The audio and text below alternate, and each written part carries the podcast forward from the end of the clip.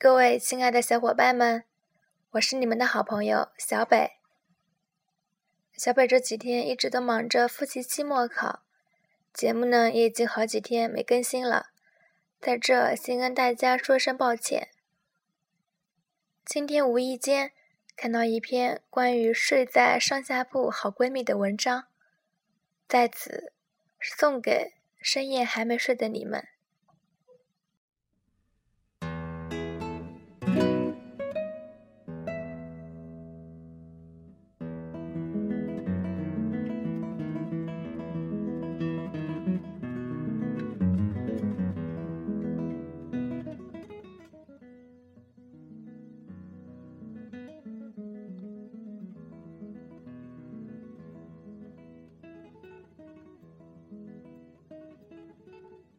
睡在我上铺的闺蜜张朵朵，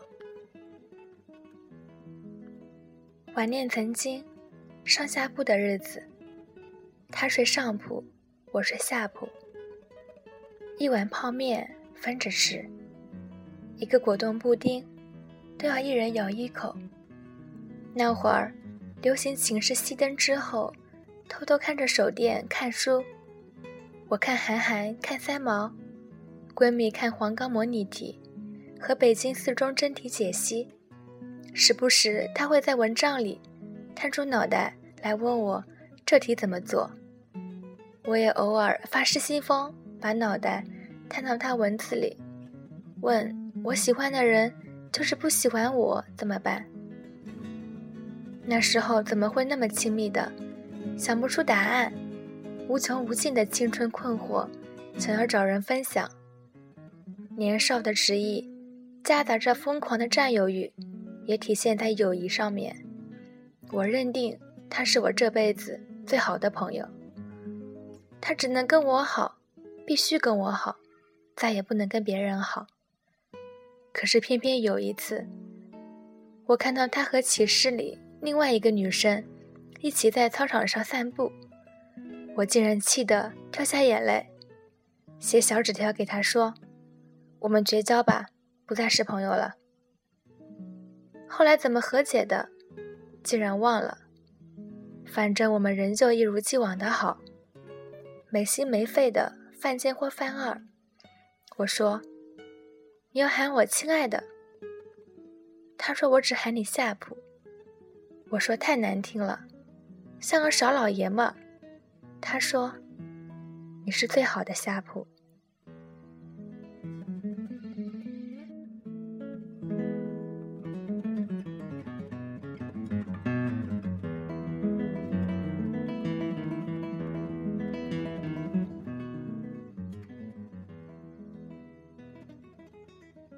高三那年，烦心事还真多，很多人开始恋爱，很多人陷入失恋。闺蜜遭遇了小男生的告白，可她并不喜欢他。闺蜜扬言，要是他再死缠烂打，再多说一句话，她就考到很远很远的地方，再也不见他。我呢，则是后方起火，家里乱成一锅粥。爸妈成天吵架，鸡犬不宁。我整天想着，要么出家，要么当兵一辈子，再也不想见他们。要不我们一起去死吧？闺蜜对我说。我说好。说完，过了没一会儿，又痴痴笑起来，说：“我们还是一起远走他乡比较靠谱。以后找个男人嫁了。”各生一个小孩，接儿女亲家。所有艰辛的备战，都是为了最终胜利的逃亡。我们约定，毕业之后去很远的城市，体验放飞的喜悦。流浪永远都是年轻而奢华的梦想。然后是高考，闺蜜高考失利，与理想的学校失之交臂。那个夏天变得很暗淡，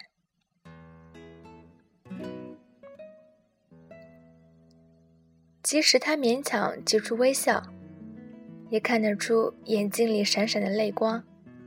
我说：“大不了我陪你一起复读呗。”他只是不断摇头说：“我可真笨，我可真笨。”后来有了转机，闺蜜被调剂到南京一所院校，有惊无险的进了大学，而我去了昆明，离家三千公里。闺蜜说：“夏普，我会想你的。”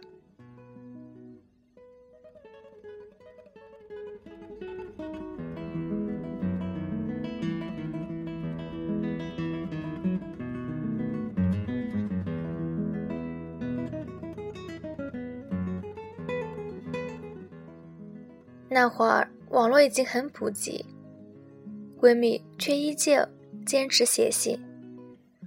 她在红格子的信纸上写：“她胖了，必须为减肥付出代价；她恋爱了，男友对她体贴入微。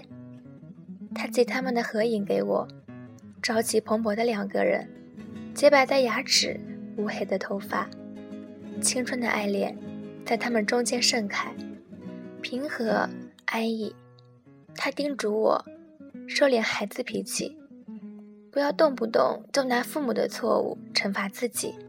我说好，不想告诉他我在学校的劣迹斑斑，怀疑人生毫无意义。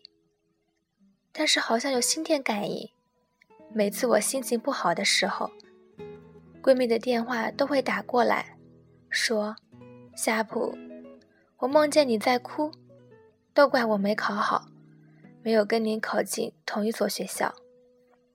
闺蜜先一步毕业，我继续读研究生，我们的生活第一次出现了分叉。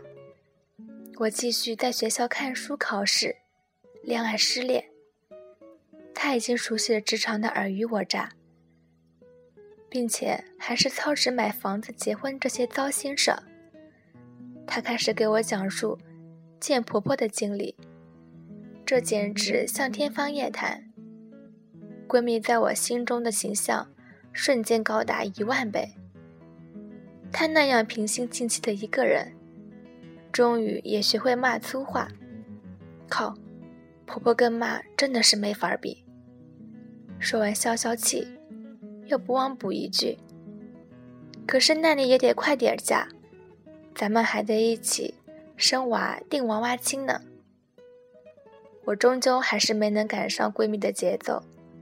零八年，当我终于决定浪子生涯，踏踏实实在北京的某格子间，穿着得体的裙子，梳着整齐的头发，做格子间里的小职员，并认真考虑嫁人这回事的时候，闺蜜却说要生孩子了。那是六月五日。距离她的生日差三天，闺蜜的妊娠高血压很严重，不得不提前迎接宝宝的到来。很神奇的是，四日那天，我突然梦见她发短信问我情况怎么样，预产期是什么时候，她没有回信。第二天发来消息，然后我们就一直这样用手机保持着联系。我食言了。没能按原计划去南京陪她生宝宝，好在那个梦提醒了我。那几天，手机里满满都是闺蜜的短信。她在南京的医院，我在北京的办公室，都是流着眼泪度过，没人能够明白其中的滋味。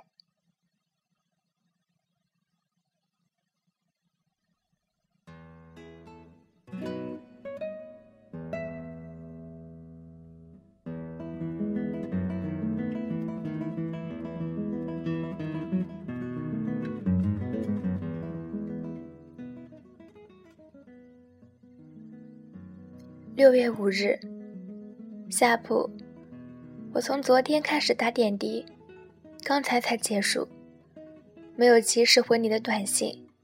我在住院，妊娠高血压，孩子等不到下个月了。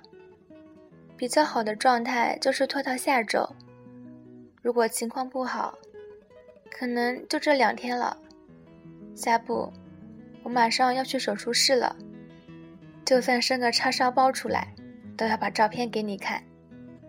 可是孩子不足月，生下来要送保温箱，我也不能第一时间看到他。六月七日，下铺，五日下午我生了五斤三两的男孩，伤口很疼，现在才好一些。我基本上迷迷糊糊了两天，生孩子真不是人受的罪儿。对了，你以后得生个闺女，才能跟我做亲家。下铺，生孩子那天很想你，给你发完短信就哭了。医生还安慰我，让我别紧张。很多不顺利的时候，真想对着你使劲儿哭一场。我和孩子在南京等你来哟。六月八日，下铺，今天是我生日，可是我从昨天到今天一直被吸奶器摧残。孩子吃不完奶也是折磨人的事，我在排多余的奶，龇牙咧嘴的。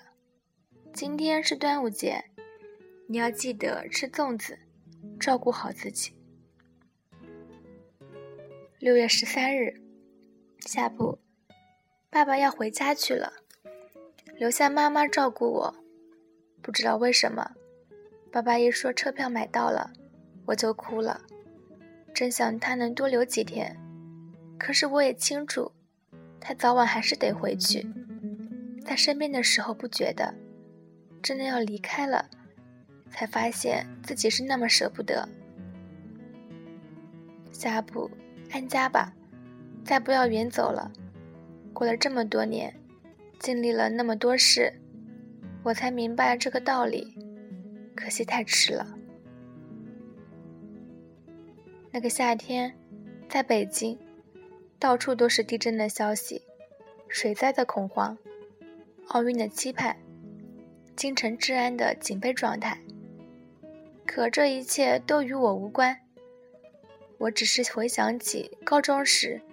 我们在一起经历的风风雨雨，回想起我们分开的这些年，世事变迁，一路想到她的婚礼，她怀孕的消息，想到她肚子里每天都在成长的生命，想到已经来到人世，而我尚未见面的女婿，闺蜜终于把她生出来了，经历了那么多苦难和考验。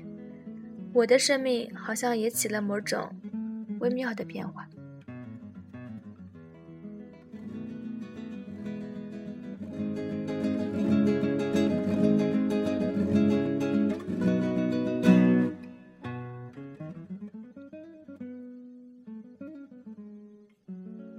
转眼到今年，准女婿已经快上小学，而叛逆青春期格外长的我。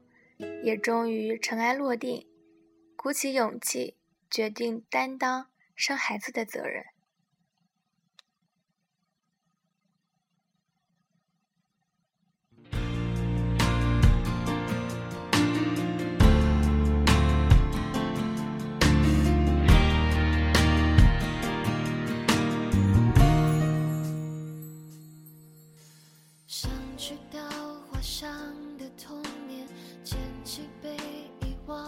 前天准女婿生日，我和闺蜜聊天，又聊起这事儿，她还不忘调侃我：“别说我咒你生闺女啊，因为你欠我个儿媳妇。”听完这话我就乐了，因为刚巧听人说过一句笑话：每个混蛋都会生个闺女来收拾自己。当年我是怎样跟我亲妈吵架的？怎样把她气得更年期提前？怎样不顾一切阻拦，一意孤行的看到要到离家千里远的地方？回想那些调皮任性的日子，回想少女时代最喜欢的那句“好女孩上天堂，坏女孩走四方”，回想起从前的一切叛逆、愚蠢、歇斯底里的疯狂。我终于能坦然地笑了。或许命中注定，真会有个小冤家来替我妈向我讨债，收拾一下我这个混蛋。我对闺蜜说：“以前很怕生女儿，害怕我没有足够的耐心和信心把她照顾好。现在不怕了，想着我会倾注我所有给她愉快的童年和快乐的青春期。我只是害怕她没有我这样幸运，遇到你这么好的闺蜜。睡在我上臂的闺蜜，睡在我寂寞的回忆。你说，每当你又看到夕阳红，每当你又听到晚钟，从前的点点滴滴会涌起，在你来不及难过的心里。上铺很想你。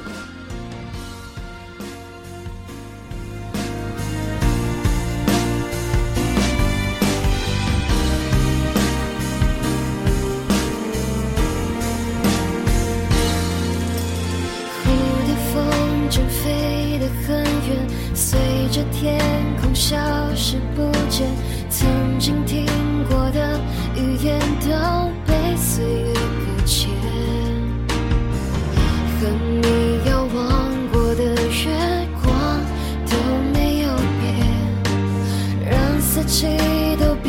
变成夏天，放弃每一天，我们疯狂的那年已经越走越远。